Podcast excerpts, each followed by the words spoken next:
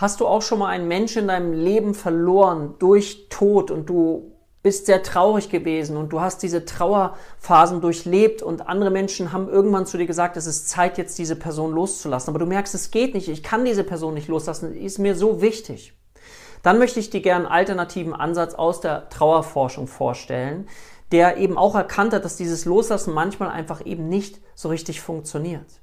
Und meine Einladung an dich ist mal zu schauen, gibt es möglicherweise die Idee einer zweitbesten Kommunikation mit dem Verstorbenen? Was bedeutet das? Die erstbeste Kommunikation ist, direkt mit ihm zu sprechen. Die zweitbeste könnte sein, trotzdem eine Zeit einzuräumen, durch Gedanken, durch Gefühle mit dieser Person sich zu verbinden. Dann müssen wir nicht dagegen ankämpfen und loslassen, sondern wir finden einen Weg der zweitbesten Kommunikation. Und vielleicht ist das eine Alternative, die dir besser helfen kann, als verkrampft loszulassen.